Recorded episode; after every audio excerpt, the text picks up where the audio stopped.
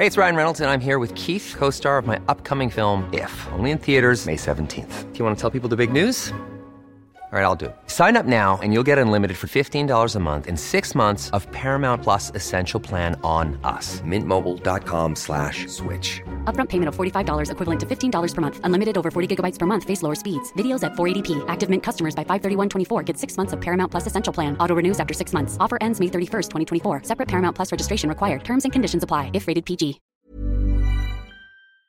Seguimos con la información. El Parlamento Europeo exhortó este jueves a las autoridades mexicanas a garantizar la protección y la creación de un entorno seguro para periodistas y defensores de los derechos humanos. Leopoldo Maldonado, director regional de la organización Artículo 19, pues no le gustó mucho al presidente Andrés Manuel López Obrador que el Parlamento Europeo hiciera este llamado. Eh, ¿Tú cómo ves, eh, Leopoldo, esta reacción del gobierno de nuestro país ante los señalamientos ante, del Parlamento Europeo que condenó las amenazas, el acoso y el asesinato de periodistas? Hola, muchas gracias por el espacio. Muy buenos días. Hola, Sergio. Eh, bueno, efectivamente, el día de ayer el Parlamento Europeo, por favor, 76 abstenciones y dos votos en contra, votó por esta resolución sobre la situación de y periodistas en México. Eh, hace especial énfasis en la situación de violencia desmedida que se ha desatado contra la prensa, desmedida en lo que va de este 2022, seis asesinatos de periodistas, no, pues han transcurrido dos meses y medio, y es precisamente a raíz de esa situación que hace pues una declaración al respecto, ¿no? Como lo ha hecho en otros momentos de la historia reciente de México. Traigo a colación el caso Ayotzinapa durante el gobierno de Peña Nieto, donde también hizo. Eh, Leopoldo, te, queremos pedir eh, si te puedes acomodar en otro punto porque te estamos eh, escuchando entrecortado. No sé si te pudieras mover un poquito. ¿Me escuchan ahí? Ahí, perfecto. Sí. Ah, les comentaba que el Parlamento Europeo no es la primera vez que hace un pronunciamiento de esta naturaleza.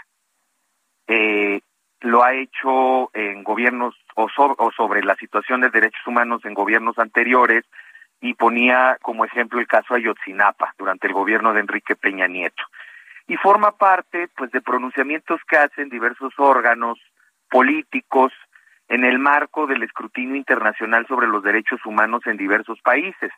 Incluso México, el, la Comisión de Relaciones Exteriores del Senado mexicano ha emitido pronunciamientos sobre todo, eh, particularmente sobre el caso de Afganistán, cuando los talibanes recuperaron el poder.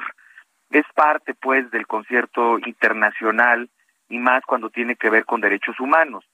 Eh, y esta preocupación, pues, como ya comentaba, tiene un contexto y es el contexto de esta violencia desmedida, en donde periodistas han sido asesinados con una recurrencia inédita en las últimas semanas.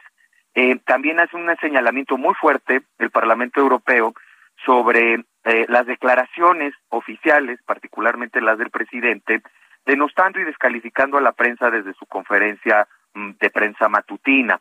Y en ese sentido, pues bueno, creo que fue lo que molestó al gobierno mexicano.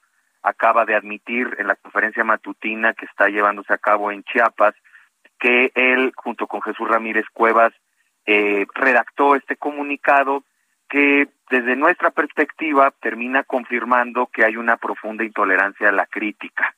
Yo creo que lo que deberían de poner énfasis en el gobierno, en los gobiernos, porque también hay una responsabilidad de los gobiernos locales, es en generar políticas públicas que pretengan la violencia, que protejan a la prensa y sobre todo que eh, reviertan el patrón de impunidad que prevalece en los crímenes contra periodistas. Pero prefieren eh, eh, enmarcar, prefieren eh, subirse a una discusión estéril con el órgano legislativo allá en Europa, donde particularmente hay que destacar que quienes se opusieron, quienes votaron en contra de esta resolución, son dos integrantes de partidos de ultraderecha europeos. Eh, lo digo porque el comunicado eh, publicado ayer por presidencia habla de una estrategia golpista, reaccionaria y de derecha, cuando fueron precisamente la extrema derecha quienes se opusieron a esta resolución allá en Europa. Esa es una peculiaridad que hay que destacar.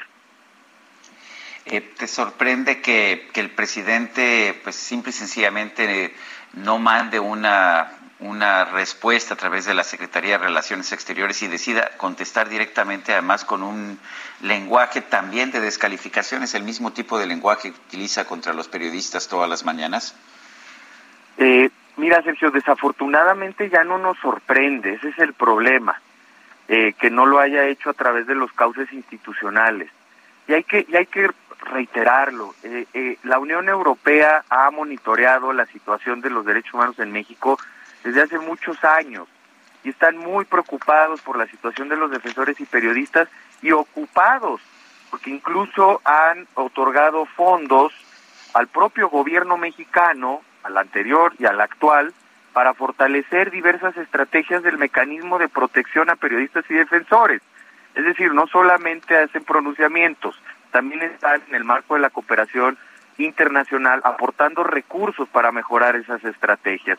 Además, como lo señala la resolución, México y la eh, Unión Europea están trabajando en un tratado de libre comercio, por lo tanto son socios comerciales y pues tienen eh, esta preocupación legítima desde un órgano de representación, pues que también tiene un, eh, que responder por los intereses de los propios ciudadanos europeos. Evidentemente, en esta circunstancia, eh, en el marco internacional de la defensa y de la, de, la, de la observación y la observancia de los derechos humanos, se pronuncia en el Parlamento Europeo, pero también se pronuncia la Comisión Interamericana de Derechos Humanos, la propia ONU, diversos países, diversas embajadas han emitido declaraciones muy contundentes a raíz de esta ola de asesinatos de periodistas. Debe de ser normal lo que no es normal es la virulencia con la que se responde. Eh, Leopoldo, eh, decía el Parlamento Europeo que la retórica de abuso y estigmatización de AMLO genera un ambiente de agitación contra los periodistas independientes eh, y, el presidente respondía que hay libertad de expresión. Esa fue su, su respuesta. En un minuto, ¿qué nos puedes comentar? Es la respuesta, pues se contradice con los datos que hemos recabado a lo largo de todo este tiempo en artículo 19 este sexenio se perfila como uno de los más letales para el ejercicio periodístico en el país que ya de por sí encabezaba la lista de países más mortíferos para la prensa. Se agrede a periodistas de diversas maneras, no solamente a través de los asesinatos, cada 14 horas, según nuestros datos recabados en 2021, y la mayoría de las agresiones, el 42%, son cometidas por autoridades públicas.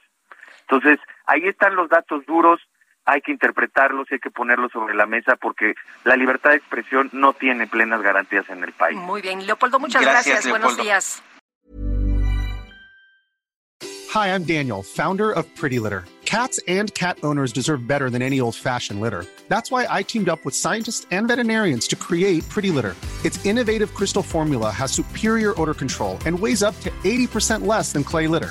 Pretty Litter even monitors health by changing colors to help detect early signs of potential illness. It's the world's smartest kitty litter.